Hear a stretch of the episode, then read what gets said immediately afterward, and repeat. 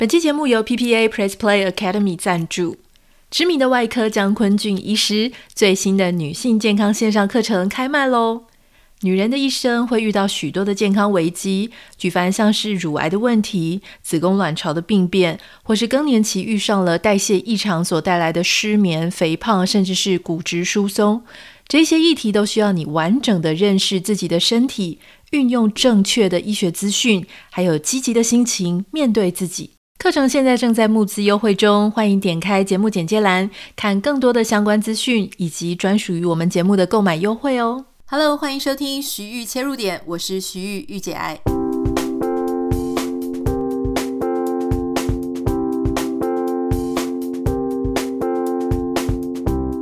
欢迎收听今天的节目。今天要跟大家分享一个我觉得还蛮好看的韩剧。虽然说它的剧情呢，微微的也是有一些漏洞，而且结尾结的，我觉得有一点点编剧上的呃小瑕疵啊，或是也不能这样讲。有些人觉得很好看，但整体来说是一部精彩好看的剧。这部剧呢叫做《Celebrity》。呃，中文翻成绝世网红，它是一个韩剧。一开始为什么会想要看这部剧呢？两个原因。第一个原因就是因为他在讲网红的世界嘛，特别他在讲的是时尚网红。好，大家知道网红，呃，有很多很多的不同的类型啊，有 Instagram，有 YouTube，有 Facebook，有亲子网红，有各种各样 KOL 或是时尚网红。这部片主要在讲的是 Instagram 上面的时尚网红，台湾也很多啊，哈！大家如果从以前这个呃无名小站、部落格时期，然后转换到 Facebook 到 Instagram，有很多很多女生，她们喜欢穿得很漂亮，教你穿搭，教你化妆，甚至很多的网红她。变得非常的红之后，他们就会开呃自己的选品店或是服装店。这个在台湾现象也是非常多。当然，我觉得韩剧好看就是好看在，虽然你可以感受到它跟你文化上面的接近性，可是呢，它的规模就是比你大非常多倍。例如说，像我们台湾的网红也是有在开服装店的，但你就会觉得，哎，可能就是坐落在闹区里面的一间小店，或是一间。呃，品味还不错的店，可是，在韩剧里面，这个网红所开的店呢，哇，一家比一家漂亮又大间，而且整个建筑都是感觉就是花了非常非常多钱经营起来的那种店。啊，还有它上面里面呢讲的一些呃故事呢，也当然就是比我在台湾所看到的事情夸张非常多倍了哈。另外一个原因是因为这部剧的女主角就是演这个绝世网红的这一位女生，她是。之前有一部也是很有名的韩剧，叫做虽然是呃神经病，但没有关系。这部韩剧呢蛮好看的，我先生居然把它列为他所有看过韩剧里面最最最最好看的一部啊！这是让我有点吃惊，因为我虽然觉得它很好看，但是我不觉得它是我的第一名啊，有前五名，可是不是第一名。但我先生不知道为什么就觉得这部剧写韩剧呃写人性。写的非常非常精彩哈，所以大家如果有兴趣，而且你还没看，可以看一下。好，我们回到绝世网红。绝世网红它的英文翻译的名称蛮有趣的，叫 celebrity，它不是叫 influencer。因为通常在欧美国家，我们在讲这个网红，或是在社群媒体上面，他们啊、去就是去卖东西啊、宣传东西啊、做这个社群媒体内容的人，他们会称呼为 influencer。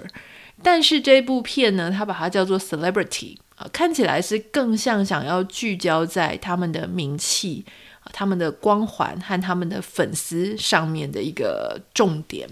啊。因为 influencer 也许对于大家来讲会觉得说，诶，有些人是有影响力的人，例如说像某一些政治上啊，或各式各样话题上面的 KOL 啊，和教育上面等等的。所以我觉得他。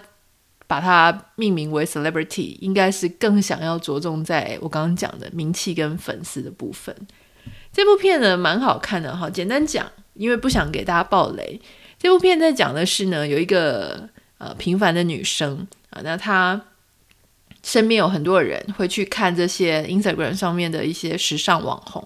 我相信在比较年轻一点的时候，可能二三十岁的时候，你就是。真的会常花一些时间去看一些网红他们在干嘛。那这个平凡的这个女生，她就身边有一些人，她就发现说，哎，那些网红钱很好赚啊。虽然说她也不是一个爱慕虚荣的人啊，她算是一个比较务实踏实的人，她也不太屑这些网红。可是因为，哎，她在经济上面家里真的有一些难题，而且呢，误打误撞的就进入了这个领域。发现，诶，他其实是蛮有那种粉丝缘，也就是所谓的那种明星的气场，会有粉丝喜欢追随他的。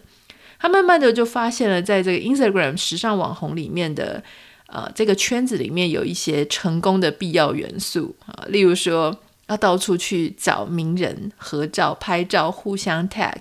好，如果能够互相 tag 的话呢，你的粉丝，他的粉丝就会。加你会 follow 你，你们就会变成彼此的粉丝，所以很多人就会故意去跟一些名人装熟啊。不管你是素人，你就会去跟一些小网红装熟，小网红就会跟中网红装熟，中网红就会跟大网红装熟，大网红去跟名人、艺人、明星，甚至是一级的 model 去装熟。所以在这样子的一个 Instagram 里面呢，你就会发现说，哇，他们虽然互相照片上面互相 tag，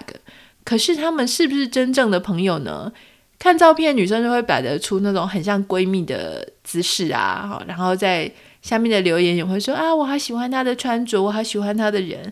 就是会有这些文字。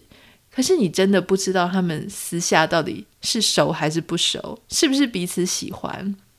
在这部剧里面，你就会看到他们第一个就是用这样子的手法，哈，就是去。让大家彼此互相认识，这个手法跟我在台湾看到一不一样呢？哎，完全一样。呃，就是我其实之前在 Instagram 刚起来的时候，我就呃有被很多人说，哎，你要赶快经营 Instagram，然后呢，你要去跟很多很多人互相 tag，互相要合照。所以当时你绝对不可能是像现在，像我现在过得这么自由，就是我还去贴什么花的照片，我自己的照片很少，然后我跟别人的合照。更少，应该是几乎没有哈，呃，不行，因为在这一行，如果你想要有超多粉丝，你必须不能活得像我这样像个独行侠，你必须要到处到处去找那些特别是有粉丝的人，互相去 leverage，去啊、彼此共享你们之间的粉丝。好，这个是一点，我觉得还蛮荒谬，就是说在这个 Instagram 上面的虚假友情。那有了这一些粉丝。或是有了这些名气可以做什么呢？事实上，在网红圈里面，名气它就是一种货币啊。像我们说，我们现在说用钱可以交换很多东西嘛。那在这个圈子里面的名气就是你的货币。这些货币它可以交换很多哦，比方说交换一些权利啊、特权呐，哈。我可以去别人都去不到的首映会，我可以拿到别人还没有上市的东西。我可以有很多厂商，他会愿意赞助我啊！我可以做什么事情都比较方便，甚至我可能在各行各业里面，不管是医生啊、律师啊，哈，或者说各种各行各业，大家认识你的脸，大家知道你的人，诶，也许就不会想跟你交恶嘛，甚至会想要跟你交好啊，然后可能就会免费的想要跟你合作。像常你就会看到很多名人，他们可能去某些医美。啊，或是说他们去他们身边的某一些专业人士，跟他们的关系，有时候不见得真的是像一般老百姓，我们就是用钱去做交易。有时候他们谈的是，嗯，不然我让你来我这边，我的频道上面露出，啊，那我去你那边换得我免费的资源，也就是彼此的资源交换了哈。还有就是说，他当然就是会有一个光环，哈，这个光环他会让他吸引到很多的粉丝。粉丝呢也有这个所谓的脑粉，就是大家就是每天都在跟你啊，就是吹捧你啊，花式吹捧。当然有好的粉丝，吹捧你的粉丝就会有讨厌你的粉丝，而且这些喜欢你的人喜欢的完全没有什么理由，讨厌你的人也讨厌的没有什么理由。虽然他们嘴巴都会讲一些理由啦哈，但事实上那种喜欢跟那种讨厌往往是一种 feel，就是他看你。所呈现出来的，不管是文字、照片，或是你的样子，或是你讲话的态度，他喜欢，或是他不喜欢。而喜欢你呢，可以有各种理由，比方说他讲的好有道理哦，哇，长得好漂亮哦，穿这个什么衣服都好好看哦，你的样子就是我想要生活的那种感觉。讨厌你呢，也有可能是因为哦，我觉得你讲话的态度很不好啊，你讨厌了我喜欢的另外一个网红啊，或是说，呃，甚至就是，比方说你过得很好，而我觉得我跟你不是同一挂的哦。有一些人他们会自诩为，就说他们是比较 local 派的，所以他很讨厌那些看起来比较有教养的、比较学问比较好的，或是学历比较高的。那有一些人，他们也是，当然反过来一样，就他们觉得他们自己是比较优雅的。比较有水准的，所以他也会看不起，或是觉得其他那一些人啊太土了、太怂了，跟我不是同一挂的。所以人跟人的之间喜欢跟讨厌，他有各式理由嘛。那名气它是货币，还可以交换到什么呢？你就会发现啊，名气它其实是货币嘛。好，我们刚刚讲了，但这个货币呢，它是复利。我们都知道说，如果你是复利的时候，你的钱好，现在滚成复利的时候，它滚的就会非常快。我认为名气它就是一个复利的效果，因为当你有名之后，很多人他就会想要跟你一起。我们刚刚讲的合照好了，比方说你是个素人的时候，你要去跟人家合照，你就必须要啊说啊，我是你的粉丝，我好喜欢你，我喜欢你很久了，你就是要花很多很多的唇舌嘛。可是当你自己也有名的时候，哎，大家就会觉得哦，我跟你合照，呃，你受益，我也受益了，哈，就是彼此会觉得说，哎，也很好，哈，大家都在彼此的这个社群媒体上出个框啊，出个镜啊，大家就会蛮开心的。那还有很多你会发现说，哎，奇怪，这些网红为什么跟那些网红本来好像不是朋友，突然之间他们就变成一个小圈圈，常常变成所谓的网红的朋友圈，为什么呢？呃，当然有很多理由啦。一来，好，我们先讲一个比较单纯，就是他们真的纯粹是因为兴趣喜好的结合啊。还有就是他们发现这个成功的模式，就是一个人单打独斗在这个网红圈里面，毕竟是太人单力力薄了。所以他们就会呢，A 彼此成为一个互相吹捧的，或者是互相的好友。所以呢，A 就会提到提到 B，B 就提到 C，C 就提到 A，A 就提到 D。那常常彼此在彼此之间的社群媒体上，互相的一直啊、我们就是有点像以前谈话节目上节目，一直很频繁的上。他们就是类似这样，一直在彼彼此的这个社群媒体上很频繁的出现，一直不停的洗大家的注目度跟印象度。换句话说。这样子对大家来说，哎，都是很有好处的嘛。除非其中一个出了什么状况，大家就把它踢出去。可是如果在没有什么特殊状况之下，哎，这很好啊。就是第一个，大家就会彼此炒炒热度。还有就是谁如果出了什么书啊，出了什么专辑啊，或是出了什么线上课程啊，或是有什么事情的时候，哎，彼此就可以互相呃花式吹捧，彼此可以互相的推荐。彼此可以呃，就是成为一个非常巩固的一个小圈圈哈。这个之前我在刚经营这个 Instagram 不久之后，其实我就收到一个国外的呃一个来信。这个来信呢，他当时是就跟我邀邀约哈，他就说他们现在组成了一个大约有五十人的一个小群体。这个。五十人的小群体要做什么呢？他的意思就是说，我们这五十个会变成一个类似互助会的概念，啊，就是我们常常会去 tag 对方，然后我们做什么事情都要 tag 对方，让这五十个人啊，这五十个人都是一些有一些小的规模的一些网红，那我们就会彼此的。互相导流导这个粉丝等等的，但我当时没有答应啦，因为我其实大部分 Instagram 的内容创作还是用中文嘛，哈，因为我主要的受众是讲中文的人，所以我当时没有答应，因为我觉得，诶，加入你们好像也没什么好处，因为事实上你们也都是在讲英文的，你们导进来的人啊，就算你们真的有导进什么粉丝，他可能也是看中文的嘛。那当时我就不是很有兴趣，因为我当时的 Instagram 还没有改成像现在全部都是以植物为主，还是以我自己的照片啊，或者就跟 Facebook 当时的经营很像，就我去出席什么活动，或是我参加什么样的一些事情哈。不过就真的就真的有些人是很有规模的在玩这一套。那有一些结构上是说，有一些是经纪公司啊，你看到一群网红，他常常黏在一起，不管是 YouTuber 啦。或是 Instagramer 啊，但是后面他们有一个共同的经纪公司，经纪公司就会让他们用这样子的玩法，有点类似这一部韩剧，它的里面一开始啊，他的那个他加入一个经纪公司，那个经纪公司呢就帮他去签其他网红，互相彼此拉抬声势，互相彼此的去 tag，可以导入你最开始的一波流量，因为常常很难是难在一开始嘛，哈。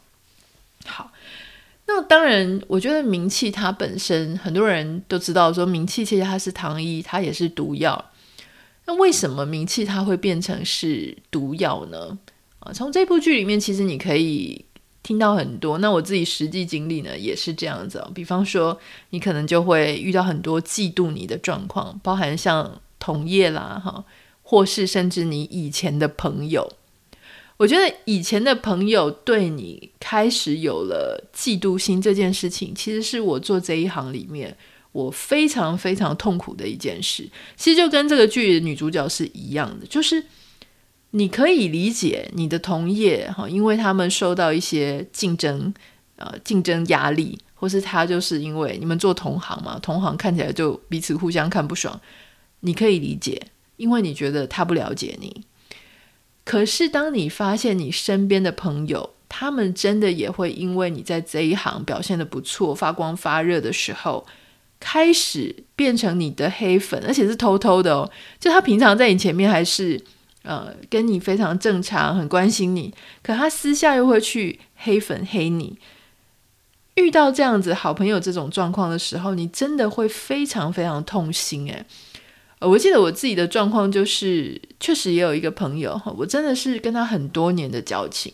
不能说是非常密切，可是也还是常常联络，常常会出来吃饭。那我在之前哈比较常就是出没在大家的眼前的时候呢，我这位朋友，他就会非常密切的注意我出席的所有的场合，包含我所有的电视剧、所有的贴文、所有的直播，她都会看啊。她是女生，然后我们之前真的就是好姐妹这样子。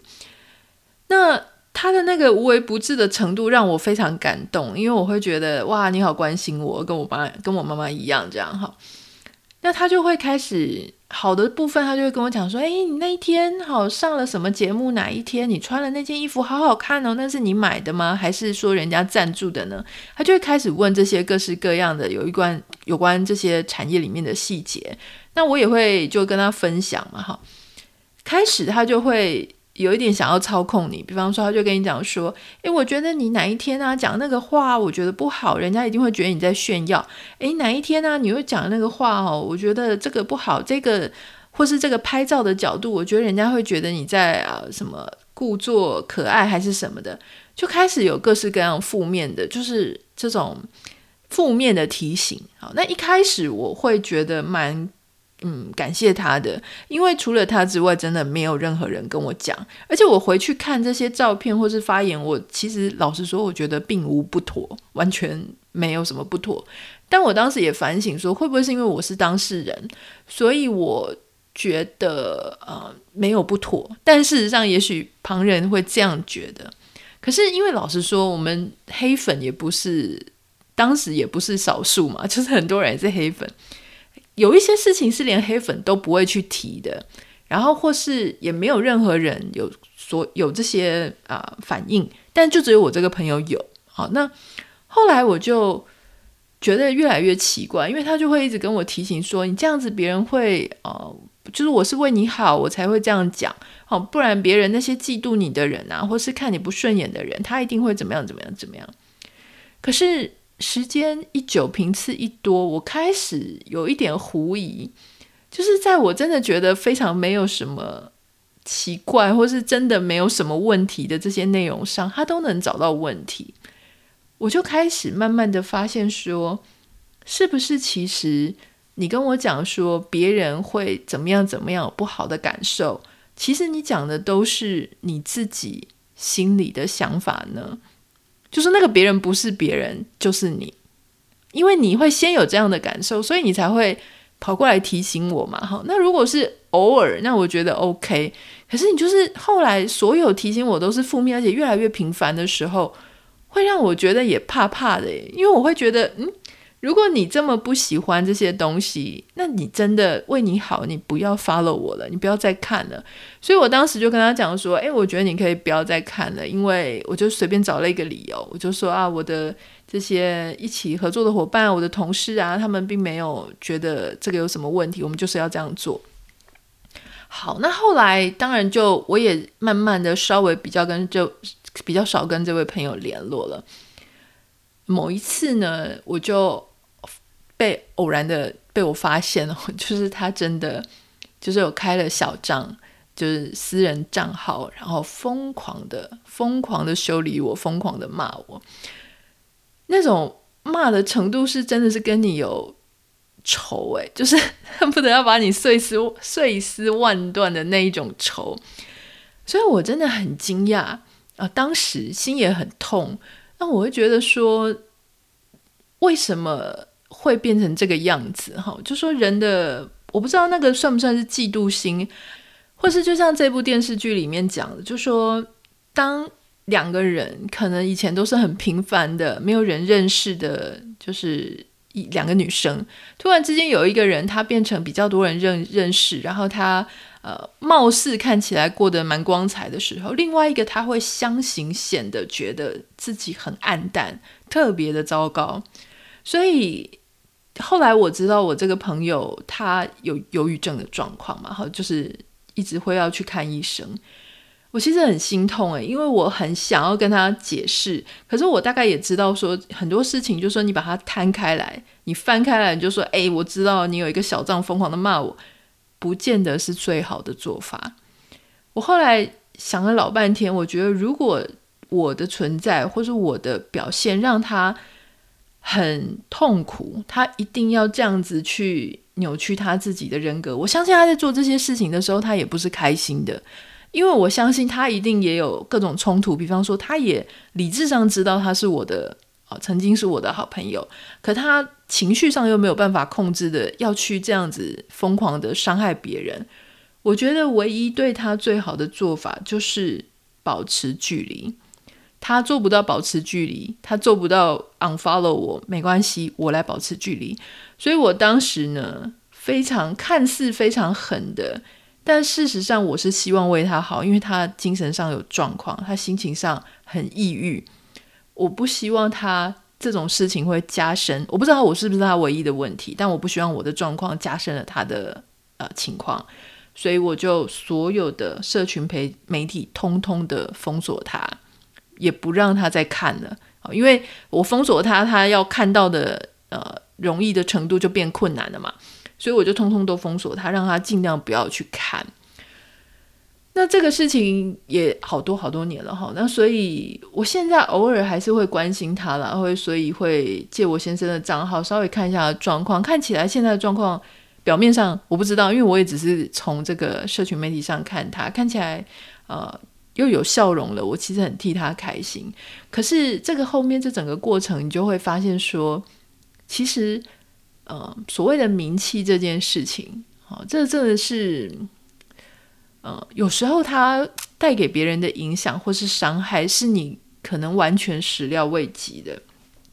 那还有像这部片里面，他也提到，很多时候人是身不由己的，你就会被名利控制。例如说，你的按赞数、你的粉丝数，就会大大的影响你的心情，或者你的留言啊。那这些东西呢，你就是一定也是会受到很多名利的影响。比方说，你开始有了粉丝之后，就会有各式各样商品的邀约啊。剧情里面提的非常写实，好多好多厂商排队要你，不管是业配或是代言或是团购，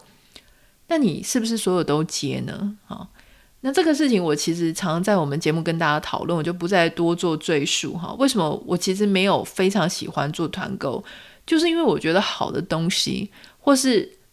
有些东西我觉得好，但我不觉得我一定要推荐给大家，你知道吗？因为那个东西可能很贵啊，很不。呃，在现实生活上可能会很伤害大家的荷包啊，或是说，嗯、我觉得那就是我个人的喜好，就说这个有很多理由，就是说你想要推荐一个东西或不想要推荐一个东西，或者说我觉得我们的群众里面可能只有一小小、一小小、一点点人需要，不是大部分人都需要的东西，那我就那你就私下来问我，我就会告诉你，但是我就不需要去占用这些篇幅，一直不断的去。怂恿你一定要消费这个，一定要消费那个哈。所以我自己个人来讲，我如果要去推荐或是团购，我现在的心情就是我觉得真的是很好的，对你有帮助的，我会跟你讲一下。那你要 OK，你参加就是你你你来购买，你不要那就算了，我也不会逼你，就是非常佛系的一个一个状态这样。那这部片里面当然还讲到很多，就是比方说重伤啊、抹黑啊、黑粉，这个我们昨天那一集其实就已经跟大家分享过了，所以我就不讲了。那当然，你有了名气之后呢，当然就是会有很多很不自由的状况啦。我觉得这个当然也是。像我想讲一个好笑的，就是我以前啊，就是也是那一段时间很长在电视上的时候，那时候坐捷运要很小心哎。因为我其实家里住在靠文湖线比较近，所以我常常在搭文湖线。这文湖线有一次，我记得我在车上就睡着了，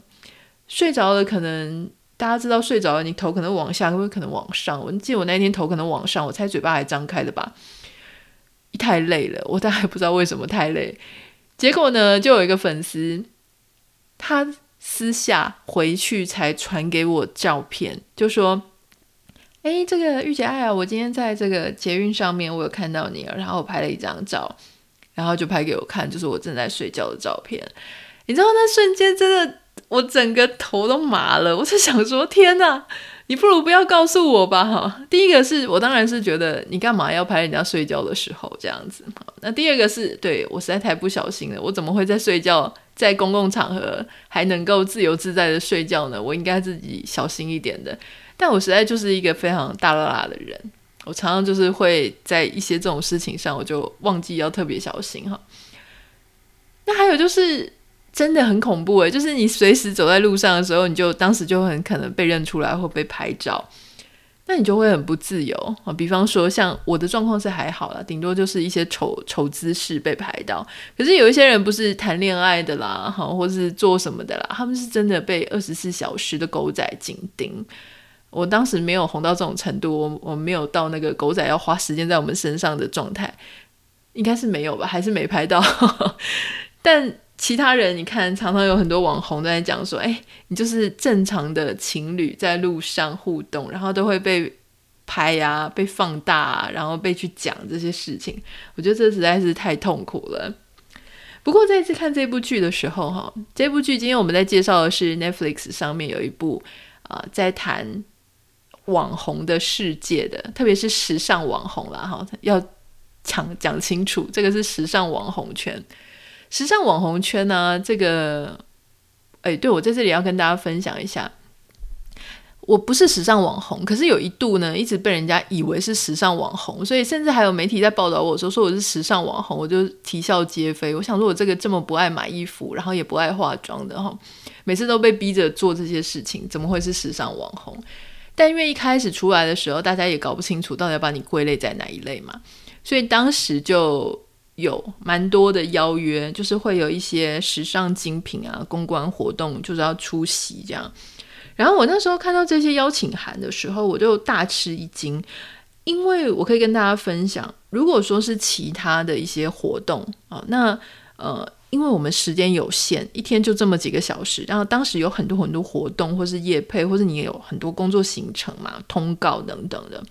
所以，如果你要出席一个活动，基本上一定是要有出席费的。就是你会谈，有时候是谈一个 package，比方说啊，脸书要帮他发文啊，那这样子是多少钱啊？那有一些小小的团体，比方说艺文团体，他真的没有钱，那没关系。如果说你喜欢你在做的展览，或你在做的活动的宗旨是我喜欢的，那我们当然免费也会去。可是如果说像这种商业活动，通常都是一定会有出席费。不过，我后来才知道，时尚的，比方说那种品牌的新品上市啊、走秀啊，很多这些公关时尚产业，它是没有钱的。所以我当时收到很多这种邀请函啊，或是邀约啊，然后大家跑来找我，我就会说，呃，这真的没有费用吗？因为对我来讲，我那时候内心的小剧场是：第一个，我真的很不喜欢去人多的地方，哈，任何一个要出门的，我都觉得好麻烦。不过这是我个人的个性啊，所以我那时候想说，我为了要参加你这个活动，哈，不管你是哪个大品牌，我要出席你这个活动，我就要先找一件可以拍照的衣服，哈，然后呢，我可能还要去弄妆发。啊。如果你妆法能自己弄，当然是很 OK。但也许我还要去吹一下，因为你会知道现场的人都是比美的嘛，超级漂亮的。然后又要鞋子什么的，然后又要坐计程车或者要开车要出去，要停车费什么的。然后我怎么想都觉得很不划算。我想说，怎么会？怎么会真的是说免费就要要我们去？哈，所以我每次一听到这种。不管哪个牌子，就是要免费去的，我都会直接拒绝。我觉得我真的是很没有做时尚网红这个 talent 哈，因为我后来才知道说，原来很多人他是免费，他都要去。他为什么要去呢？他就是要去拍照，要去跟那个 logo 拍照，要去那里认识、遇到各个网红或者遇到各个名人，然后互相 tag。因为他去那里，他是要去赚他的名气，赚他的粉丝。台湾有太多太多太多的时尚网红都是这样子起来的。那我当时就一直说不要不要不要，因为我就觉得说没有钱真的是超没有动力的哈。有一次呢，我去参加一个首饰品牌的活动，在现场。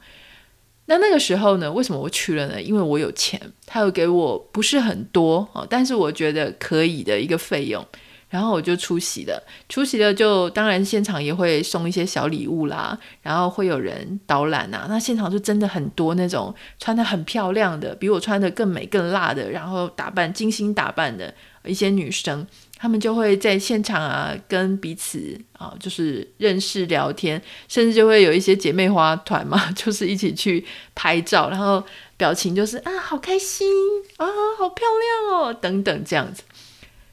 那一个场合呢，是我第一次亲眼看到贵妇奶奶，也是最后一次。我只看了她这么一次哦，然后她后来就出事了。那当时她就是坐在角落，因为她可以算是这种活动的始祖了，就是因为她很早就红起来了，然后她也很喜欢时尚品牌这些之类的，所以我相信她就是很常在那个地方。我后来呢，才听我这个主办单位，主办单位的那个女生，她后来有告诉我，她说，呃，请我不要告诉别人，他们那个品牌当天有给我费用。我说什么？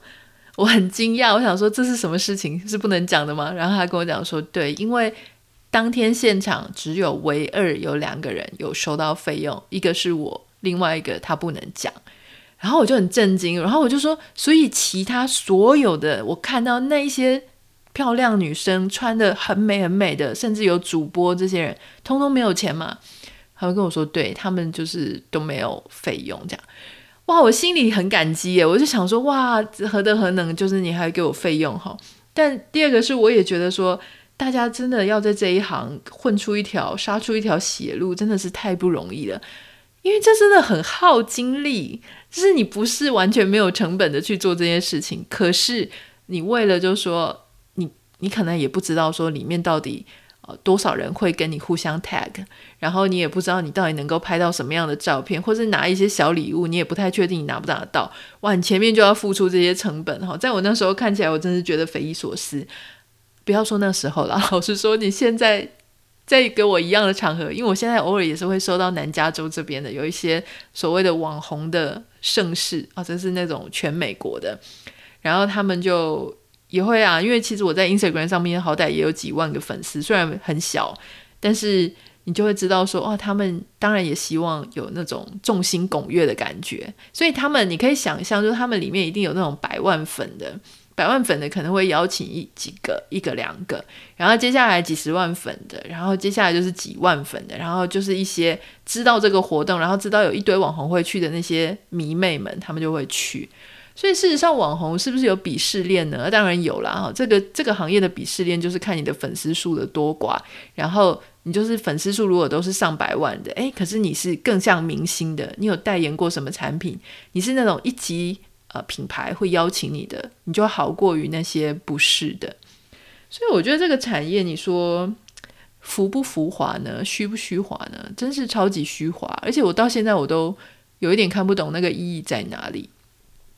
后来，如果你有在 follow 我的 Instagram，follow 比较久的话，你可能会注意到，说我有一段时间，我就把我自己的版面整个重新整顿，就把以前我参加各种那种非常。光鲜亮丽的活动，我的个人照大部分我全部隐藏跟啊，我大概是隐藏，我们不至于删除，就是把它隐藏掉。那这个封存之后，我大概封存了两百多页哦，两百多则。原本好像我记得是两三百则，然后我封存了两百多则，所以我几乎大部分都封存掉。我记得最后只剩下十六张无关紧要的哈。那因为我当时就觉得说，一直贴这些自己的照片啊，老实说，我看了也不是很有意义。你知道，我连我自己的照片，当时我都没有很想滑。我想说啊，不就是我参加这些活动吗？可是我后来就想说，我想要重新经营，比较以我真的喜欢的美感的东西为主。那后来当然就是因为喜欢上园艺，就分享很多园艺跟分享很多花。这个时候我才真正的觉得，这些大自然的生态跟园艺啊、花卉啊，它的美真的不是人穿的说多美、多漂亮、多时尚比得，就是能够比得过的。啊，就是说花朵的美、自然的美、景色的美，对我来讲，哈，它是更能够让我感觉到非常撼动的。当然，我觉得这一点可能每个人不太一样。有些人就是很喜欢时尚，这个我们也尊重，因为这个是个人的偏好。但我个人就比较喜欢大自然，所以我就想说，虽然这个东西没办法跟人家互相 tag，虽然这个东西呢看起来好像就很平凡，虽然这个东西呢可能你的粉丝也不会增加多少啊。但是我觉得它会是一个我想要偶尔诶再去浏览我前面有贴过什么内容，我的生活经历过哪些漂亮的美好的花卉或大自然，这样子的版面是我真心很想珍惜的，所以我就这么做了。那最后最后我想要分享一个事情哦，就说在这部片里面呢，有一个很经典的一句话啊，就是有一个很奇怪的黑粉。他就整个爆炸了，爆炸了之后，他怒吼讲出了一句话，叫做：“请问你们活得低调一点很难吗？”啊，他觉得别人都活得太高调，这些网红都太高调了，让他非常刺眼，让他觉得他更加的不堪，让他觉得他的生活更加的痛苦，让他觉得他。真的是要爆炸了！每次一看到别人活得这么好，活得这么轻松，别人的一餐饭就是他一个月的薪水的钱，他觉得他痛苦到不行。好，这个当然要去讲心理的层面，就可以讲，就讲另外一整集。但是我要讲的事情是说，那活得低调一点真的很困难吗？那些不想活得很低调的人，他到底要的是什么呢？我认为很多人都是在追寻别人的注意力啊，英文叫做 attention seeking，就是寻求他人的注意力。这个事情不是只是网红哦，就说很多时候我们在生活当中你也会遇到，比方说你会遇到那种小女生，她们为什么这么没有办法去呃放开？就说她就是很喜欢别人喜欢她的感觉，或甚至只要一个人。非常的表达对他的爱意、爱慕之意，哈，我们可能就会无法从别人这样子灼热的眼光啊，满满的爱意就把他脱离开来，因为我会觉得说，天哪，我得到了这个人他的注意力，我在他的眼中是这么这么的重要，这么这么的好啊，那我很需要这个东西，因为当别人告诉我说他很喜欢我，呃，我是他的这个。最漂亮的女神，最完美的女神的时候，我就会觉得哇，我好有价值哦。其实网红就是放大版的这样子。当大家给他按赞，当大家给他留一些正面留言的时候，很多网红他们就会觉得哇，我实在是活得很有价值，我实在是很棒。这一点我觉得无可厚非啦。像我们在做 podcast，其实大家给我正面的留言，我也都很开心、很感动，觉得自己做的事情有意义。可是感动跟去。刻意要追逐，让别人来称赞自己，我觉得这个还是有程度上的差别。如果我们一直要去追寻别人的眼光，我们就会越来越去做出一些非常荒谬的事情。像之前有一个非常厉害的网红，他不是就是到处跑去拉人家，要跟人家合照。我觉得这个其实就已经是走火入魔的一个状态了啦。好，所以。我觉得这一期这个这个剧其实是可以看的，就是它蛮精彩的。当然，我不免还是小小的要吐槽，就是我觉得它有时候剧情跟剧情之间的跳转，跟它最后的结局，我觉得有一些不合理的地方了哈。就是说，嗯，没必要那样子做，可是他却这样子拍，感觉只是为了要嗯兜一些东西进来而已。这个我就不想爆雷，但我又不知道不爆雷要给大家怎么样讲的才清楚。不过欢迎你可以去看一下，嗯，整体来说还不错啦哈，给他七点八颗星好了。如果十分的话，可以七点五到七点八之间，在我的评分里面。如果有任何想要跟我分享的，或者你也看过这部剧，想要跟我共鸣一下的，跟我互相讨论一下的，欢迎你可以私讯到我的 Instagram 账号 Anita 点 Writer A N I T A 点 W R I T R。不要忘记帮我们在 Apple Podcast 跟 Spotify 上面下五颗星，或者分享给你们的朋友。昨天有很多人帮我们分享了昨天的那一集，分享在他们的 Instagram 现实动态和啊脸书的上面，我非常非常感谢大家，谢谢大家这样子帮忙我支持我。那我们就下个礼拜见喽，拜拜。